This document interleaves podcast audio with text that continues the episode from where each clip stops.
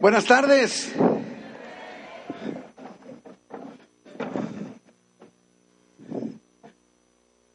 Cada vez quedo más lejos de ustedes. Ah, el, día de hoy eh, estamos ah, eh, en una temática que está muy relacionada con el próximo domingo. ¿Quién, quién, quién sabe? ¿Quién sabe qué celebramos el próximo domingo en la liturgia de la iglesia cristiana? ¿Alguien se acuerda? El Pentecostés, ¿verdad? Domingo de Pentecostés estaremos celebrando el próximo domingo. Así es que estamos introduciéndonos el día de hoy con este tema que está relacionado con el avivamiento, con el Espíritu Santo. Y uh, nos introducimos precisamente con un profeta, lógicamente del Antiguo Testamento, que escribe muy enfáticamente con respecto en la temática del avivamiento, y me refiero al profeta Ezequiel. Ezequiel, abra su Biblia. ¿Trae su Biblia? Sí, nada más unos cuantos la levantaron, ¿no? Ah, Ezequiel nos dice desde el versículo 1, capítulo 1, versículo 1. Nos dice, aconteció en el año 30, una de las cosas que caracterizan mucho al profeta Ezequiel es que nos da fechas de todas sus participaciones, de las visiones que Dios le da. Es, eh, podríamos decir que es el profeta que con mayor facilidad podemos ubicar en el tiempo con bastante exactitud. Y él está hablando aquí el año 30, en el mes cuarto, a los cinco días del mes. Dice que estando yo, no sé si necesito moverme, ¿no, Edgar? Aquí estoy bien. Ok. Que estando yo en medio de los cautivos, junto al río Quebar, los cielos se abrieron y vi visiones de Dios. Mi hermano, yo creo que podemos identificarnos independientemente si somos profetas o no somos, si nos sentimos o no nos sentimos profetas. Creo que todos quisiéramos que en un momento dado de nuestra vida viéramos los cielos abrir, abrirse y recibiéramos visión de Dios, ¿verdad que sí?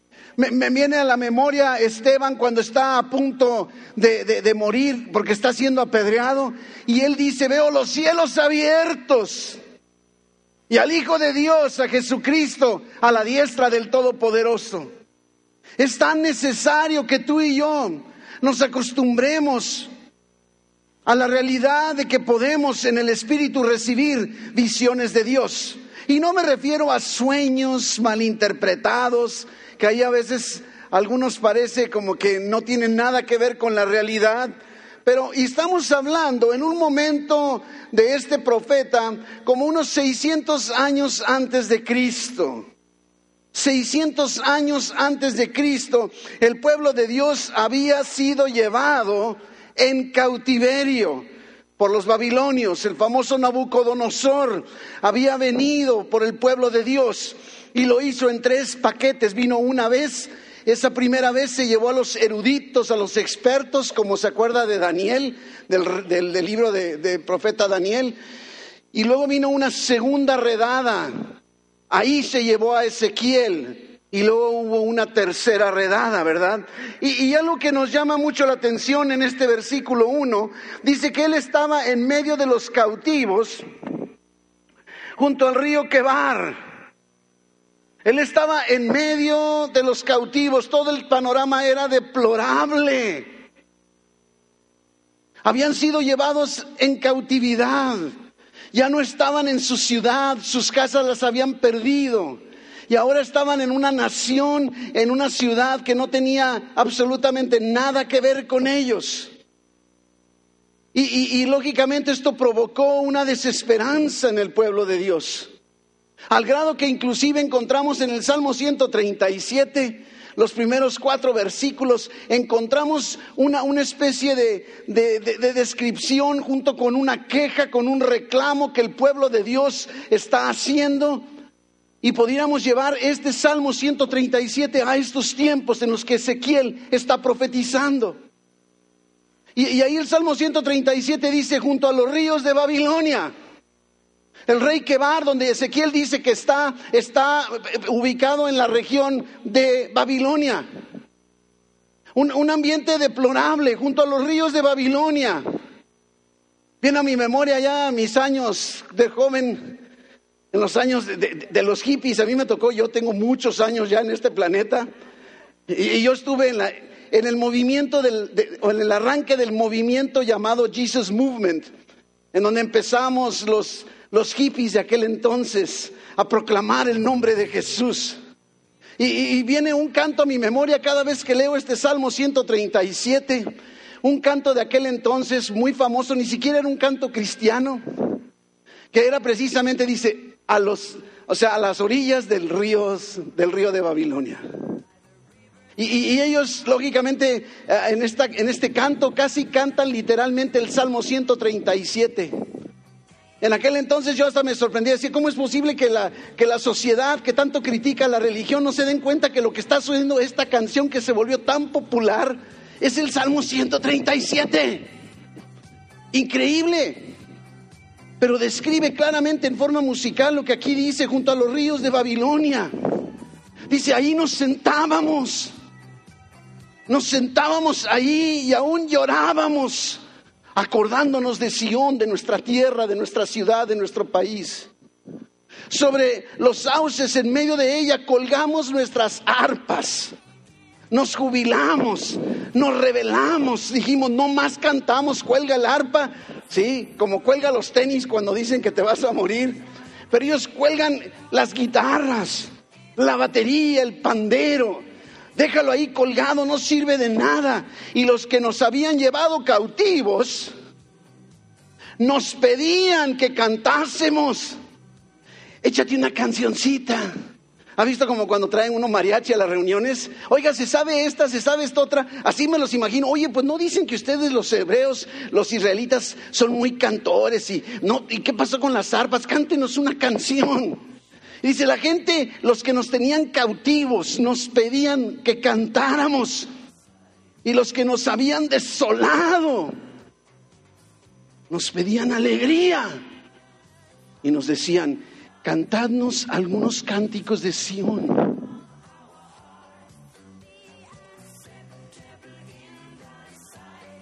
Y versículo 4, ahí está la música de fondo. Los que se acercan a mi edad se van a acordar. Hasta ya la están bailando. Ven. ¿Cómo cantaremos cántico de Jehová en tierra de extraños? ¿Cómo nos piden que hagamos eso? Mi hermano, Dios quiere hablar al corazón de cada uno de nosotros en esta tarde. ¿Cuántas veces hemos estado así como el, pueblo?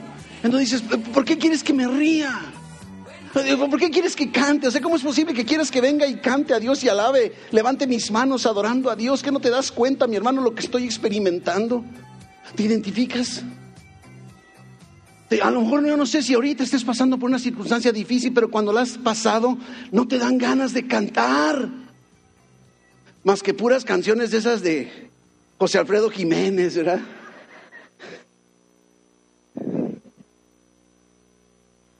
Dice, vi visiones, dice Ezequiel. Los expertos nos dicen que Ezequiel en todo su libro nos incluye 14 visiones, 14 visiones. Ezequiel no era profeta. Fíjese nada más, yo, yo quiero que nos vayamos proyectando en el ambiente en el que se encuentra Ezequiel. Ezequiel viene de familia de sacerdotes estaba siendo entrenado para ocupar el puesto de sacerdote. Y Dios le dice, ven para acá, Ezequiel, ¿verdad que quería ser sacerdote? Pues cállate. Ahora te llamo para ser profeta. Mi hermano, Dios tiene un propósito para cada uno de nosotros y a lo mejor no lo entendemos. Yo, yo, recuerdo, ah, yo, yo, he platicado con algunos de ustedes, yo estudié ingeniería en, la, UNAM, la mejor universidad y el mejor equipo de fútbol Pumas, ¿verdad? Me aprovecho. Y, ah, y yo estaba ejerciendo mi carrera, mi profesión en el ámbito de, la protección al ambiente. Cuando sentí, yo, servía a Dios, yo, yo predicaba, yo daba clases, estaba en el liderazgo, pero yo tenía mi trabajo. Que sentí que Dios me dijo, ya, y, me costó tanto trabajo, tanto trabajo, y en una ocasión iba yo eh, volando para la Ciudad de México, y, iba yo a compartir en un congreso, y le venía dando gracias, le digo, gracias Señor por el privilegio de estar en un evento tan importante como este al que me llevas. Y sentí como si Dios me dijera, ¿por qué me das gracias si te has estado quejando de esto? Y, Dios me dio un giro, tuve que sacar de mi corazón la ecología y la protección al ambiente que me apasionaba y ahora me apasiona el mensaje del Evangelio y el servir a mi Dios, quien me llamó precisamente para esto. Y comparto cada vez que tengo oportunidad y te digo, ¿sabes qué, mi hermano? No hay mayor satisfacción que tengo en mi vida que saber que yo para esto nací. Ezequiel era de familia sacerdotal. Iba derechito para ser sacerdote, pero Dios tenía otros planes. Y a lo mejor tú también te encuentras así como Ezequiel. Fue llamado a ser profeta. Y está, imagínate, a lo mejor sintiendo frustración, decir, pues es que yo creí que iba a ser sacerdote y ahora soy profeta y me está dando visiones y qué debo hacer. Mira dónde estoy, estoy junto al río Quebar, estoy en el, en el exilio, estoy siendo oprimido por los babilonios, no sé qué voy a hacer. Y por si fuera poco dentro de todo este proyecto, en el capítulo 24 de Ezequiel, el versículo 15, mire lo que hace Dios todavía. Como si le dijera a Ezequiel, aún hay más. Y ahí en el versículo 14, digo 15 en adelante dice que vino a Ezequiel palabra de Dios y le dijo, hijo de hombre, he aquí que hoy te quito de golpe el deleite de tus ojos. Ah. ¿Cuántos aman a su esposa? Mejor no levanten la mano porque los voy a comprometer. Pero yo estoy aquí, cada varón ama entrañablemente a su esposa. Es el deleite de tus ojos, ¿verdad que sí? Diga que sí, si no, no le dan de comer. Quito de golpe el deleite de tus ojos. Y mire todavía por si le dije, por si fuera poco, le dice Dios, no endeches, ni llores, ni corran tus lágrimas. Reprime el suspirar. No hagas luto de mortuorios. Ata tu turbante sobre ti y pon tus zapatos en tus pies y no te cubras con rebozo ni comas pan de enlutados. No hagas un funeral en la funeraria y pongas cafecito y galletas para los invitados. Es lo que le está diciendo Dios. Y dice versículo 18, hablé al pueblo por la mañana y a la tarde murió mi mujer. Y a la mañana, oiga, oiga bien, hice como me fue mandado. Qué difícil es obedecer a Dios cuando duele. Cuando duele el deleite de sus ojos. Y qué bonita manera de ponerlo. Dile a tu esposa, si está ahí junto a ti, dile, tú eres el deleite de mis ojos. Dile, te, va a tocar buena comida. Dile, dile, tú eres el deleite de mis ojos. ¿Por qué le tienes miedo? En el capítulo 2, vámonos a Ezequiel 2, tenemos que irnos más rápido, me, pierdo en los tiempos. 2.2, Ezequiel 2.2. Y me dijo, ¿no te sorprende qué suave que Dios siempre esté hablando? Hijo de hombre, ponte sobre tus pies y hablaré contigo. Fíjese que me, me sorprende mucho Pareciera como que hay una, una posición, una postura correcta para prestar atención a la voz de Dios. Muy a menudo, casi podría decir que casi siempre Dios antes de hablar dice, ponte sobre tus pies, adquiere la posición correcta. Sé que estás sufriendo, sé que estás doliendo, sé que estás sacado de onda, sé que no sabes qué va a pasar, pero párate, ponte sobre tus pies. Te voy a lanzar palabra profética. Y luego me habló, luego que me habló, entró el Espíritu en mí, Espíritu con mayúscula, y me afirmó sobre mis pies. Y oí al que me hablaba Y me dijo, hijo de hombre, yo te envío a los hijos de Israel, a gentes rebeldes que se rebelaron contra mí. Ellos y sus padres se han rebelado contra mí hasta este mismo día. ¿No, no te da gozo saber que aunque tienes un corazón rebelde, a veces, a veces, ¿verdad? Tantito rebeldito, Dios de todas maneras está amándote y buscando restaurar tu vida. Porque pudo haber dicho, ¿sabes qué? Ve con ellos y diles que aquí se acabó, que ya está todo perdido. No, ese no es el mensaje. El capítulo 3, brinques al capítulo 3, versículo 14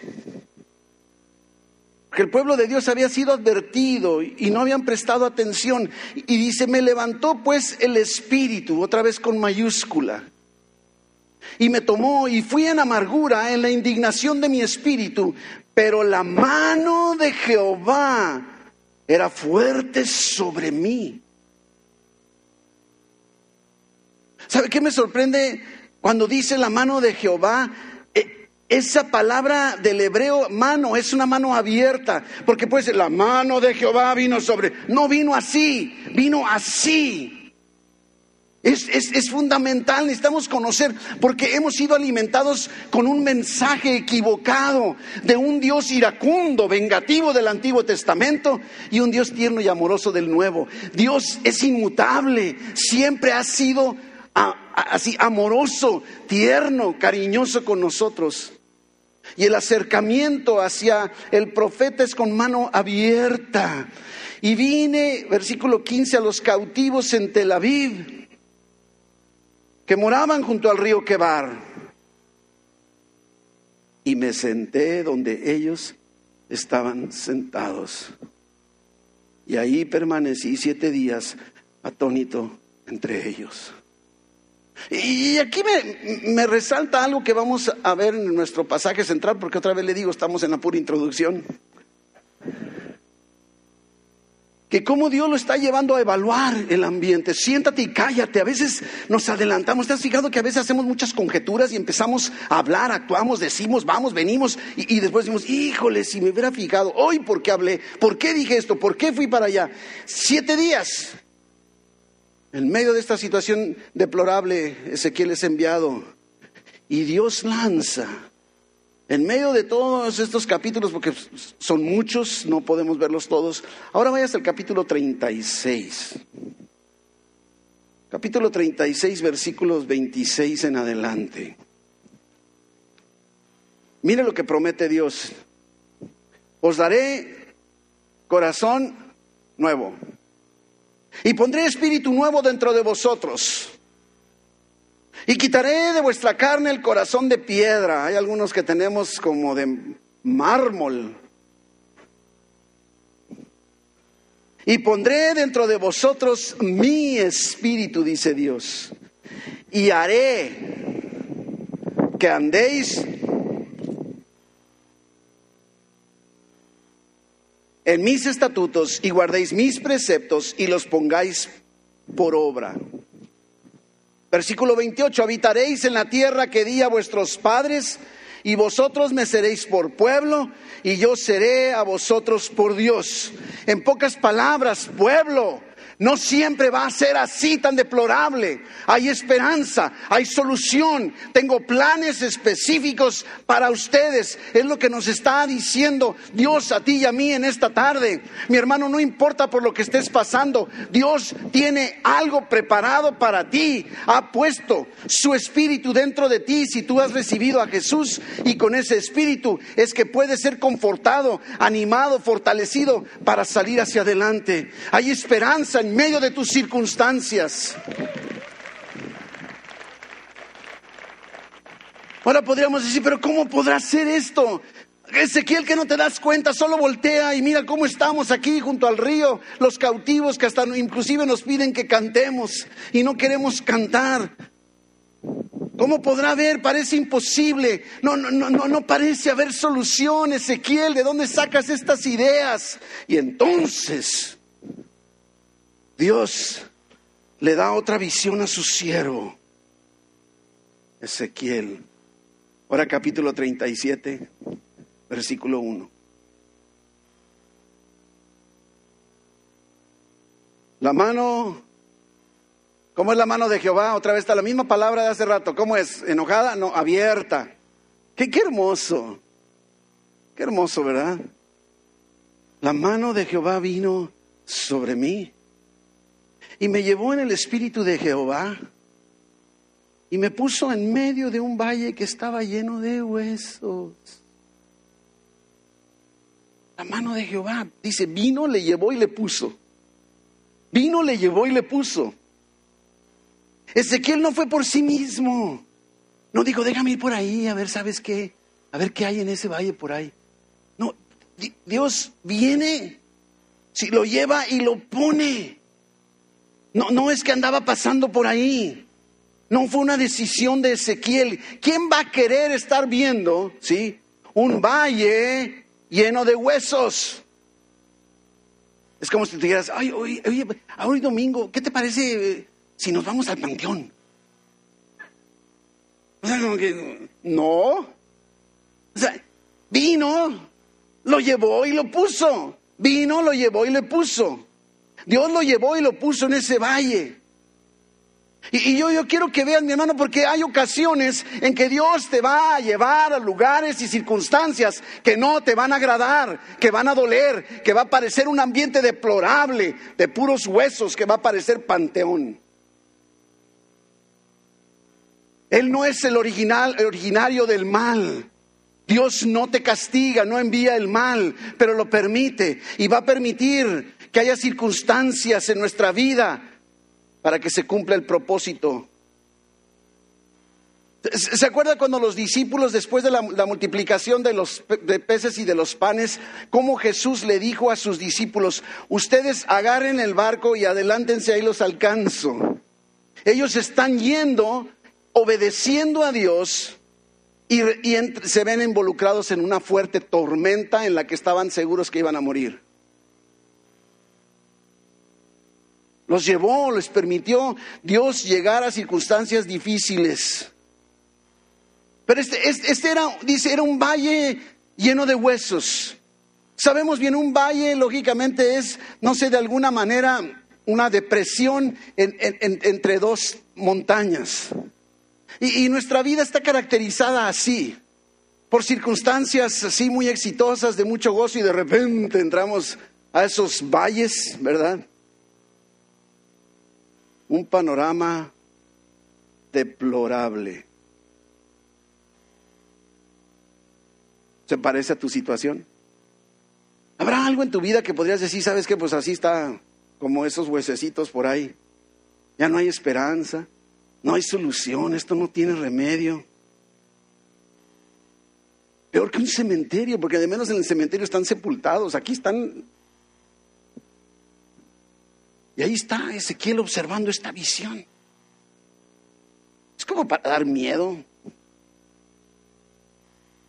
La palabra inclusive nos dice que estaban secos en gran manera. O sea, no nada más estaban secos, estaban súper secos, estaban sequísimos.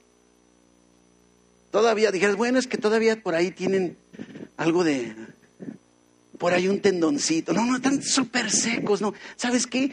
Como les digo, te encuentras en una situación así como esos secos, súper secos, secos en gran manera, en donde dices, mi situación está tan seca que no hay manera de que esto reviva ni de chiste, de que esto tenga una solución.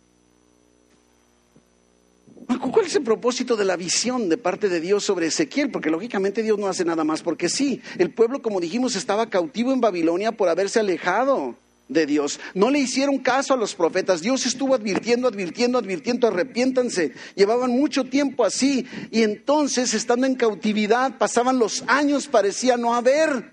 Y les pasó lo que nos pasa a ti y a mí cuando nuestro problema no parece resolverse. Perdemos la esperanza. Perdemos la esperanza pensando que Dios se ha olvidado de nosotros. Se me hace que a mí no, no le importo a Dios, no le importa mi situación. Algunos hasta se desilusionan con Dios. Al fin de cuentas, ellos ya no están en Jerusalén, no están en su país, están en una nación ajena. Todo, todo el panorama, para donde quiera que volteaban, era así. Valle de huesos secos. Por eso viene esta visión, para renovar en el pueblo y para renovar en nosotros como pueblo de Dios la esperanza, para hacernos saber que sus promesas siguen vigentes y que Dios nos dará vida otra vez. Dios traerá solución a tu problema. No pierda la esperanza.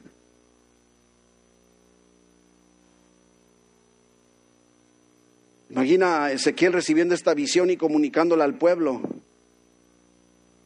Yo, me imagino a Ezequiel parando, ¡Ey, ey, ey, óyame! Ahí junto al río de Quebar. ¿Saben qué? Fíjense que Dios me está mostrando que todavía hay esperanza. Ay, Ezequiel otra vez. ¿Te, te has acercado con personas que quieren darte esperanza, darte ánimo en medio de tu circunstancia y tú, ay, sí, ya sé, Romanos 8, 28.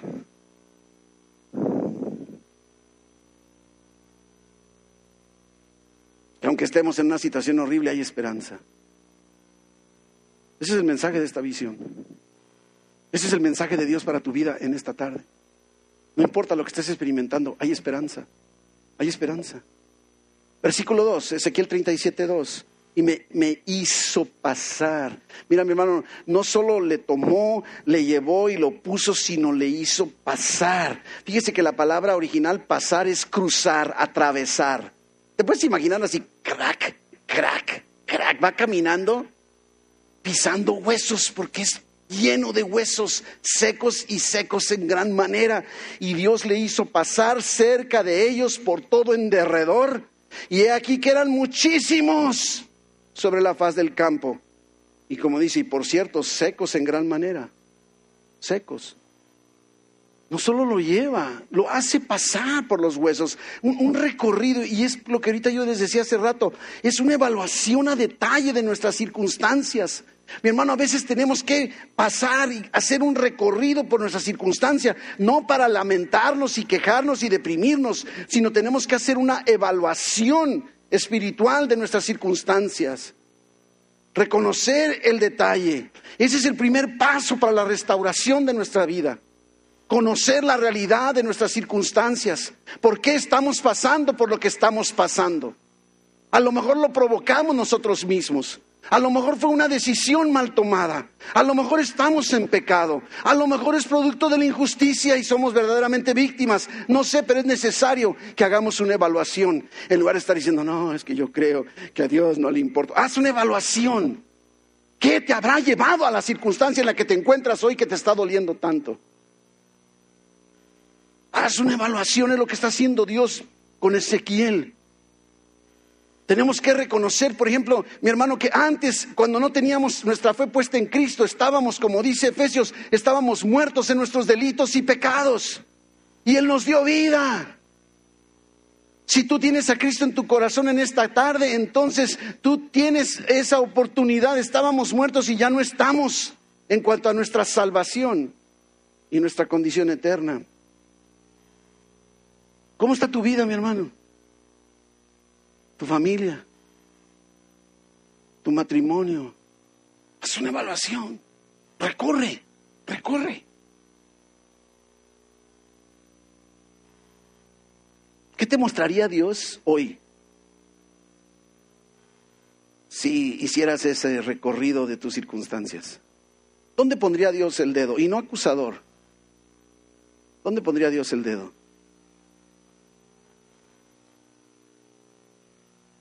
Versículo 3. Y me dijo, hijo de hombre, me encanta esta pregunta. Eh, podemos entender esta pregunta de muchas formas. Dios preguntándole al profeta, ¿vivirán estos huesos? ¿En qué sentido lo habrá dicho? Yo no sé. Yo lo único que sí sé, Dios no tiene duda. No está preguntando, híjole, ¿se podrá? ¿Habrá respuesta? No, esa no es la intención de Dios. Pero ¿por qué preguntarle a Ezequiel? Oye, Ezequiel, ¿vivirán? ¿Sabes qué creo que crees crees que puedo hacerlo? Mi hermano, ¿crees que Dios puede librarte de lo que estás experimentando hoy? ¿Crees que puedes revivir tus circunstancias? ¿Crees? Y, me sorprende también la, respuesta de Ezequiel, porque también podemos hacer muchas conjeturas a qué es lo que quiso decir. Y dice, Señor Jehová, tú lo sabes. Y ese es el segundo paso. Primero hay que hacer una evaluación, un recorrido, y el segundo hay que creer. Y es lo que está haciendo. ¿Vivirán? ¿Habrá esperanza? ¿Podrá acaso Dios responder? Así, Ezequiel, Ezequiel, dime, ¿tú, ¿tú qué opinas, Ezequiel? Y Dios te pregunta, ¿tú qué opinas, hijo mío? ¿Crees que puedo? ¿Crees que puedo sacarte de lo que estás experimentando hoy? ¿Me crees capaz? ¿Crees que puedo lograrlo? Ezequiel, tú sabes, así como solo Dios sabe. En muchas ocasiones, mi hermano, ¿te has fijado que decimos creer, pero, pero no del todo? Porque en realidad la respuesta de Ezequiel es una respuesta ambigua. O sea, ni sí ni no sino todo lo contrario. Ni sí ni no. No hay certeza. No está diciendo, claro que sí, Dios, claro que tú puedes, ¿verdad? No, no, pues la verdad, pues no, no sé, no sé, Dios, yo, tú lo sabes, yo, yo no. Lo único bueno de Ezequiel es que no se cerró al mover milagroso de Dios. Y mi hermano, no importa el tamaño de tu fe, nada más no te cierres a lo mejor con tantito indicio de creer que Dios es capaz de resolver tu situación, es todo lo que requieres. Es todo lo que requieres.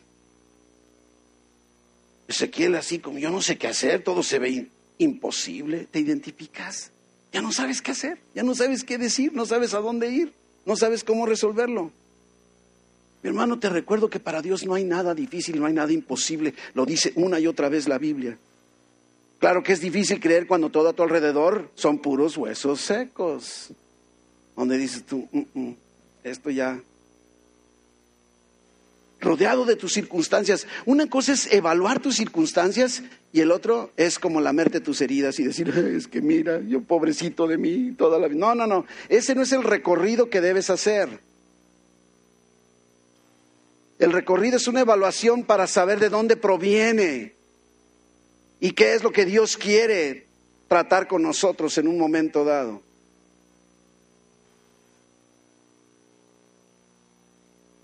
Y entonces,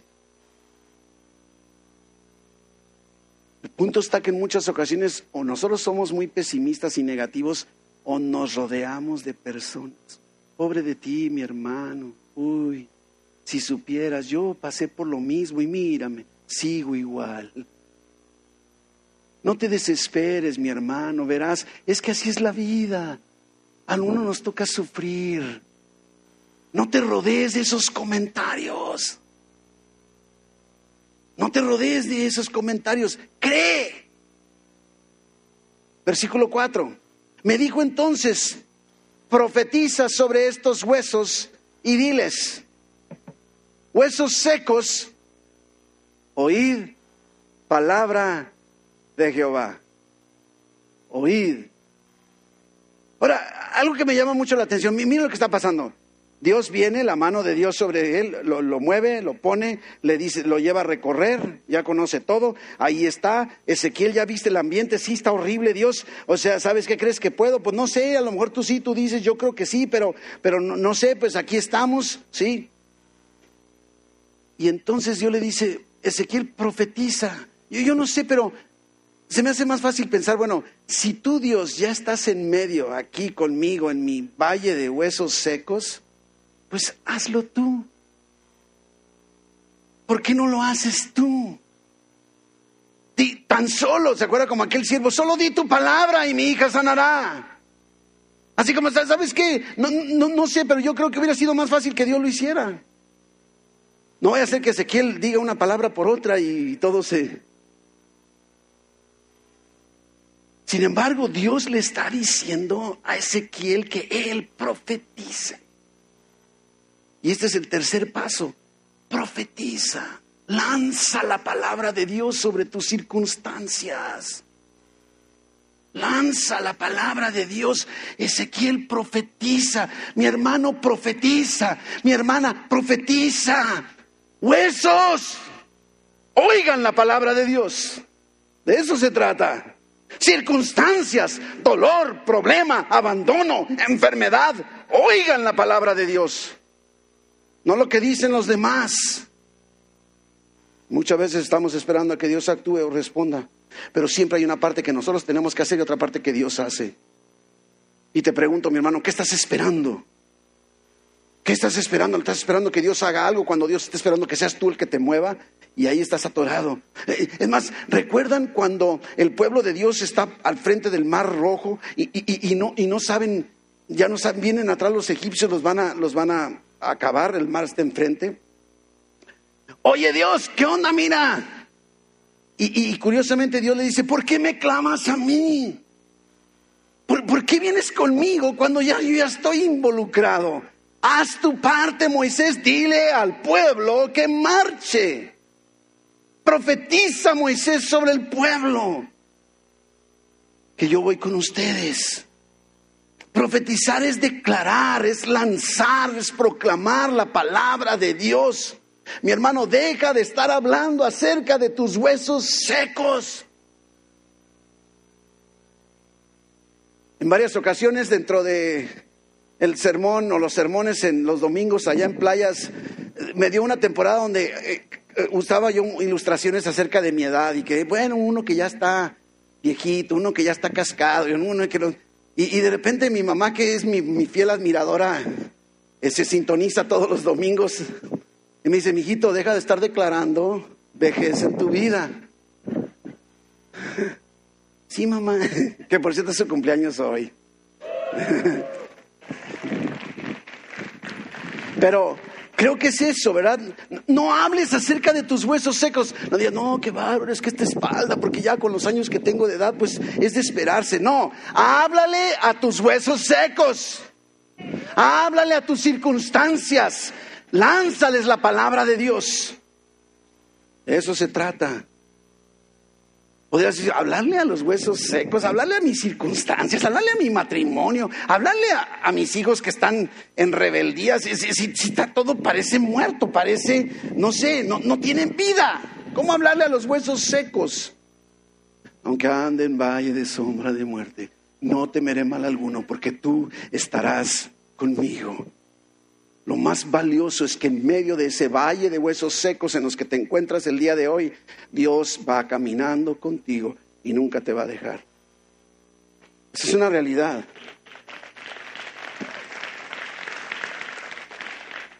Ay, ¿a qué horas debo acabar, eh? Versículo 5. Y nadie contesta, ¿verdad? Pues usted siga todo lo que quiera, nosotros vamos a comer al rato, ¿verdad? Versículo 5, así ha dicho Jehová el Señor a estos huesos. Ve aquí. ¿Qué está haciendo Dios? Le está hablando a los huesos secos. No está diciendo, ya viste Ezequiel, qué bárbaro, el panorama está bien deplorable, híjole, todo parece no tener solución, ¿verdad que sí, Ezequiel? Y Ezequiel, sí, no. no. Yo hago entrar en vosotros Ahora, ¿qué está haciendo Ezequiel? Ezequiel lo único que está haciendo es lanzar la palabra de Dios. No son sus palabras. Dios le está dictando. Así ha dicho Jehová el Señor. ¡Hey huesos! Miren lo que les dice Dios. Mi hermano, dile a tus circunstancias, mira lo que dice Dios de ti. Huesos secos. He aquí yo hago entrar espíritu en vosotros y viviréis y pondré tendones sobre vosotros y haré subir sobre vosotros carne y os cubriré de piel y pondré en vosotros espíritu y viviréis y sabréis que yo soy Jehová. Ezequiel está enfrentando lo imposible con la palabra de Dios, no con sus palabras, las palabras de Dios. Y la palabra de Dios, mira mi hermano, lo que he encontrado, siempre habla de avivamiento, de restauración, de aliento y de consuelo. Siempre. Versículo 7. Profeticé pues como me fue.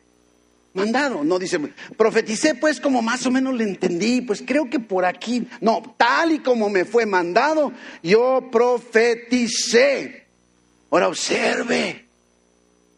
Y hubo un ruido mientras yo profetizaba. Mi hermano empieza a lanzar la palabra de Dios sobre tus circunstancias y presta atención porque va a empezar a tronar algo. Algo va a empezar a sonar por ahí. Algo, algo va a sonar. Mientras profetizaba y además un temblor. Y los huesos se juntaron, cada hueso con su hueso. Y miré y he aquí tendones sobre ellos. Y la carne subió y la piel cubrió por encima de ellos, pero no había en ellos espíritu. No había espíritu. Los huesos comenzaron a juntarse. Yo no sé, mi hermano, ¿te acuerdas en la primaria que en la clase de biología o de ciencias te sacaban un muñequito, un esqueletito, para que aprendieras los nombres de los huesos? ¿Si alguien se acuerda? O, ya, ya en nuestras épocas, ya no nada más en la mía. Y ahora no, pastor, ahora todo es iPad, ¿verdad? Todo es digital. Y, ese, ese, muñequito, ¿verdad? Nos, nos, ayudaba lógicamente para entender los huesos y los nombres de los huesos. Y, y, me acuerdo que en una ocasión nos dieron a la tarea, nos dieron el esqueletito desbaratado. Oh, oh. Peor que armar un rompecabezas. ¿Y este huesito dónde va? No era fácil armar, ¿verdad? Saber dónde iba cada hueso. Y sin embargo, esto es lo que está sucediendo. Eh, dicen los expertos, ¿sabías que en nuestro cuerpo tenemos 206 huesos? Curiosamente, los niños al nacer tienen 300. Lo que pasa es que los huesos de los niños se van haciendo de varios, se hace uno y por eso se reduce tanto. Pero los adultos, todos los que estamos aquí, tenemos 206 mm, huesos, a menos que por ahí te hayan quitado uno por algo. Dice, dicen los estudiosos que el hueso más largo es el del fémur, que representa como el 25% de la altura completa de la persona. Y el hueso más pequeño de nuestro organismo es el estribo del oído. Muchos huesos en el puro cráneo, tenemos 26 huesos en el cráneo. Seis huesos en los oídos. Dice, hueso en el oído. 41 huesos en la cara. 52 en los pies y 54 en las manos. Dios santo. Ahora, tenemos 12 costillas de cada lado del tórax. Y déjeme darle un dato interesante. No es cierto, no es cierto que la mujer tiene una costilla de más y nosotros una de menos. No es cierto. Porque han dicho, no, es que ya ves como en Edén y que le sacó, entonces todos los hombres. No es cierto. Biológicamente, hombres y mujeres tenemos la misma cantidad de costillas.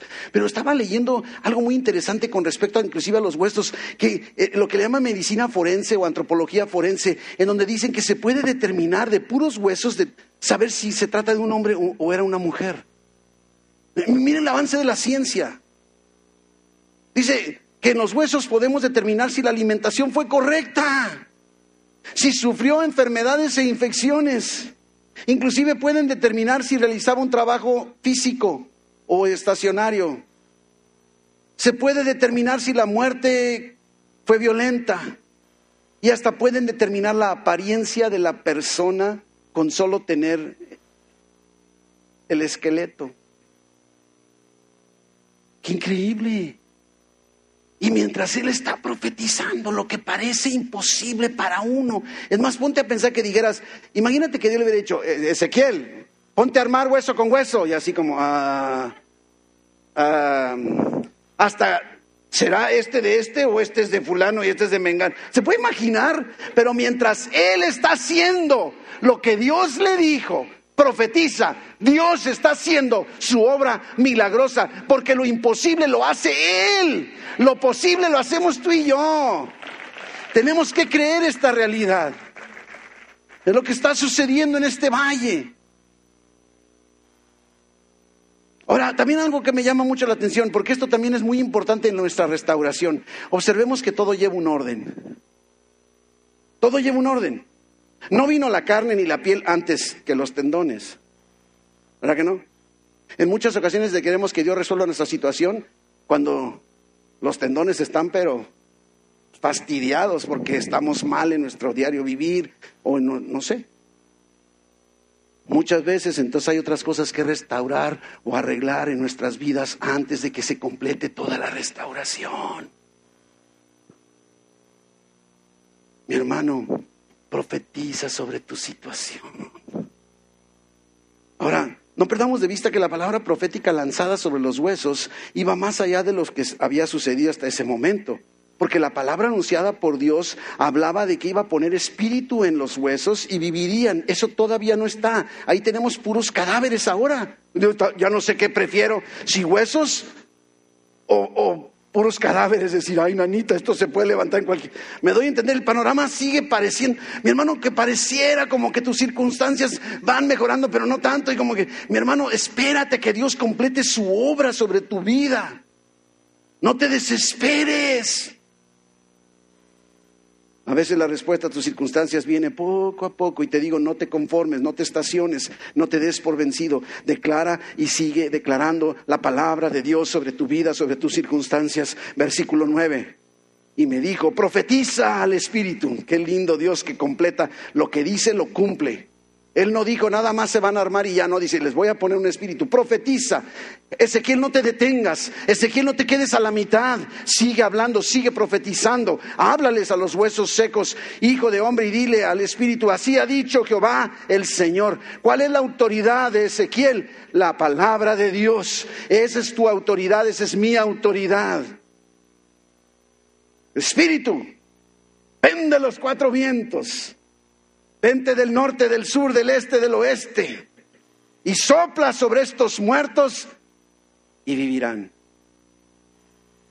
Parece que Ezequiel está dando órdenes. A veces confundimos. Declaramos la palabra de Dios y se tiene que... Espéreme tantito, no le estamos dando órdenes a Dios. Lo que está haciendo Ezequiel es repetir lo que Dios le dijo que dijera.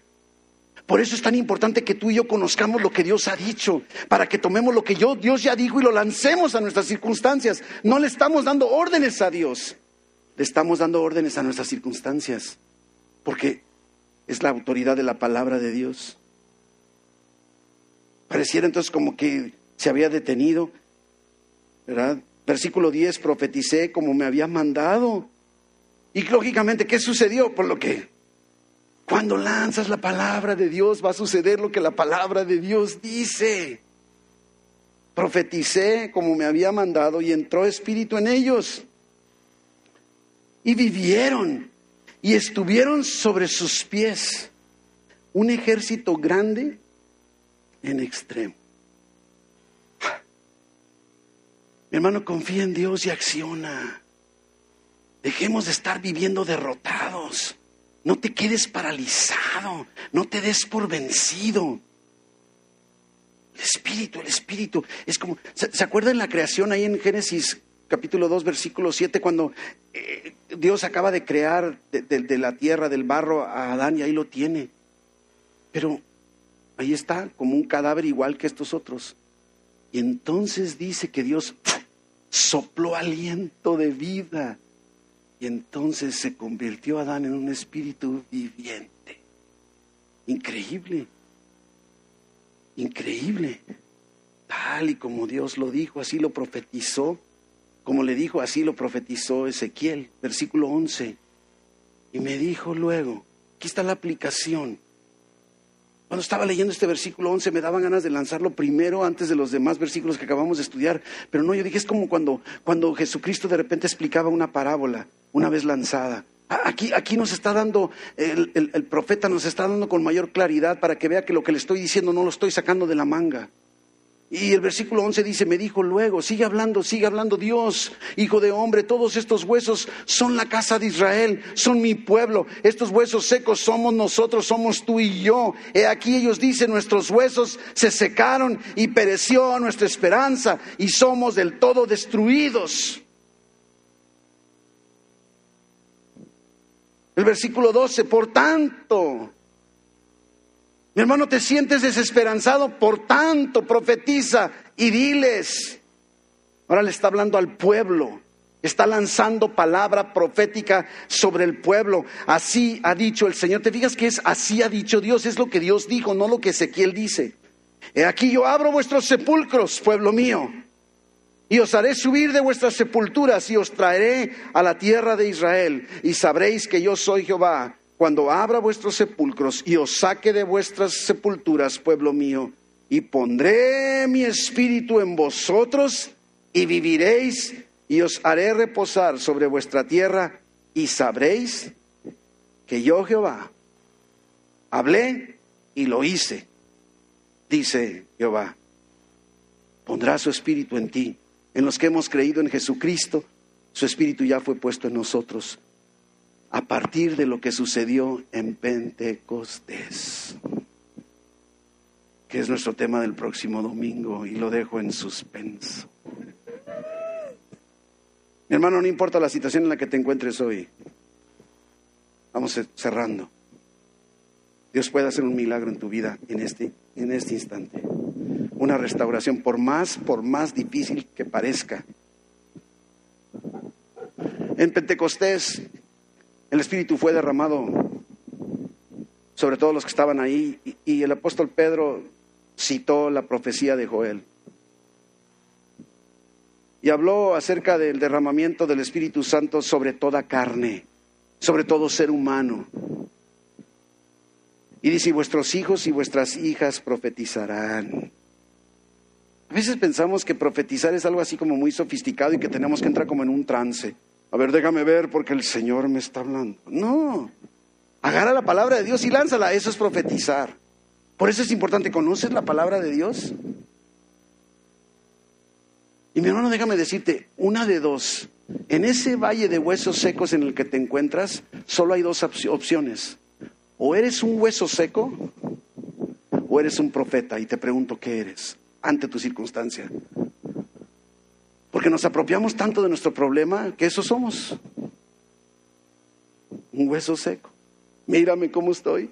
Pastor, mire, ya no hay solución. Mire cómo me encuentro, parezco hueso seco. Parezco ciruela, ciruela chupada, ¿verdad? Eso eres, ahí te vas a quedar. ¿Eres hueso? Profeta. Y otra vez, no estoy hablando de grados de profeta ni quiénes son los profetas, estoy hablando de lanzar la palabra de Dios.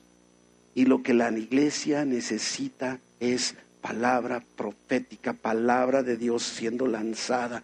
No es autoestima, no es autoayuda, no son los ritos, es la palabra de Dios, porque cuando la palabra de Dios es proclamada, los huesos reciben vida. Cierra tus ojos, mi hermano. Cierra tus ojos. Ahí en el Salmo 106 dice con toda claridad, Dice que Dios envió su palabra y los sanó. Si tú estás experimentando ese valle de huesos secos el día de hoy en enfermedad, en donde sientes que no hay solución, los médicos te dan diagnósticos equivocados, toma la palabra de Dios, créele. Dios envió su palabra y te sana. Lanza, lanza a tu enfermedad la palabra de Dios. Dios es poderoso. Dios es mi médico divino. Y apropiate de pasajes bíblicos. Eso es profetizar. Y luego no te los quedes. Ay, qué bonito pasaje. Lánzalos. Háblale a tus circunstancias. Pasando por circunstancias difíciles, Lanza la palabra, aunque ande en valle de sombra de muerte, no temeré mal alguno, porque, porque tú estarás conmigo. Tu vara, tu callado me infundirán aliento. Lanza la palabra sobre tus circunstancias. ¿Estás teniendo problemas con tus hijos? Nos dice la palabra de Dios que Él hará volver el corazón de los hijos a los padres y de los padres hacia los hijos. Lanza la palabra, deja de quejarte. Deja de quejarte, mi, hermano. Si esto es palabra de Dios para ti en esta tarde, te pido que te pongas de pie, donde tú digas, yo tengo una circunstancia de huesos secos. es solo reconocer, es el primer paso, hacer un recorrido es reconocer nuestra condición verdadera. Es darnos cuenta que existe una necesidad, porque, porque si no reconozco que hay una necesidad, entonces, ¿qué voy a profetizar si, si siento que no tengo nada o no quiero reconocerlo, lo estoy negando? Pero si hay algo, algo de huesos secos, cualquier cosa que sea una enfermedad, un problema matrimonial, familiar, con los hijos, en el trabajo, en las finanzas,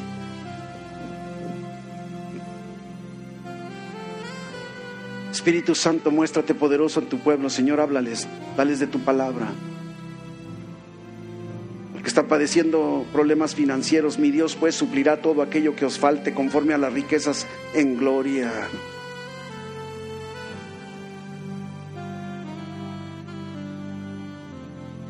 Enfermedad.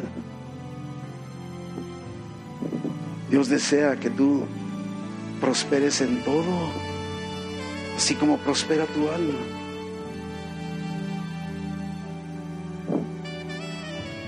Jesús dijo varias veces, yo quiero, quiero que seas limpio, quiero que seas sano. No hay nada que pueda detener la palabra de Dios. Si en esta tarde no tienes tú esa palabra profética que lanzar sobre tus circunstancias, dile Dios, ya he dado el primer paso. Estoy haciendo una evaluación, reconociendo mi condición, mis huesos secos, cuáles son. Y entonces da el paso número dos y decir, Señor, como aquel papá que tenía a su hijo endemoniado ahí en los evangelios. Y los discípulos quisieron liberarlo de la opresión del, del demonio y no pudieron. Y el papá cuando ve a Jesús se acerca y le dice, por favor, por favor, Jesús, mira a mi hijo cómo está siendo oprimido por el diablo. Y Jesús le dice, al que cree, todo le es posible. Y el Padre dice, creo Señor, ayuda mi incredulidad. No necesitas tener una fe inmensa pero reconoce tus circunstancias.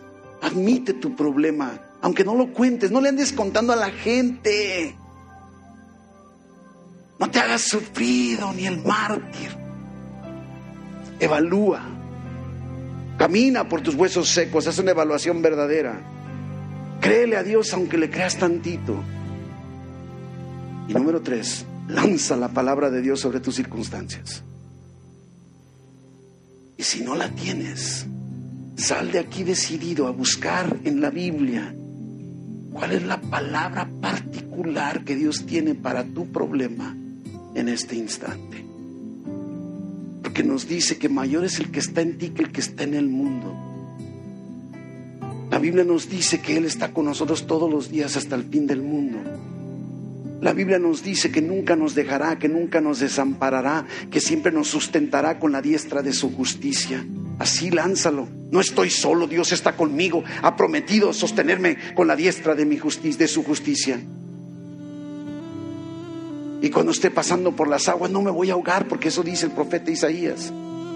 Y el fuego no me quemará. Estas circunstancias que me ahogan no me van a consumir. Lanza la palabra de Dios sobre tus circunstancias. Si ahorita viene a tu mente una palabra de Dios, lánzala. Ahorita ahí donde estás, lánzala, lánzala. O si sabes de alguien, hermano, tienes el Espíritu del Todopoderoso sobre tu vida. Si tú consideras que ahorita no estás pasando por ninguna circunstancia difícil, ahorita tú puedes lanzar palabra profética sobre alguien que estés parado, sufriendo alguna circunstancia de huesos secos. Lanza la palabra profética sobre tu hermano. Huesos secos, dile. Huesos secos, levántense en el nombre de Jesús. Circunstancias ajenas al propósito de Dios en tu vida, fuera en el nombre de Jesús. Enfermedad fuera. Acusación fuera en el nombre de Jesús.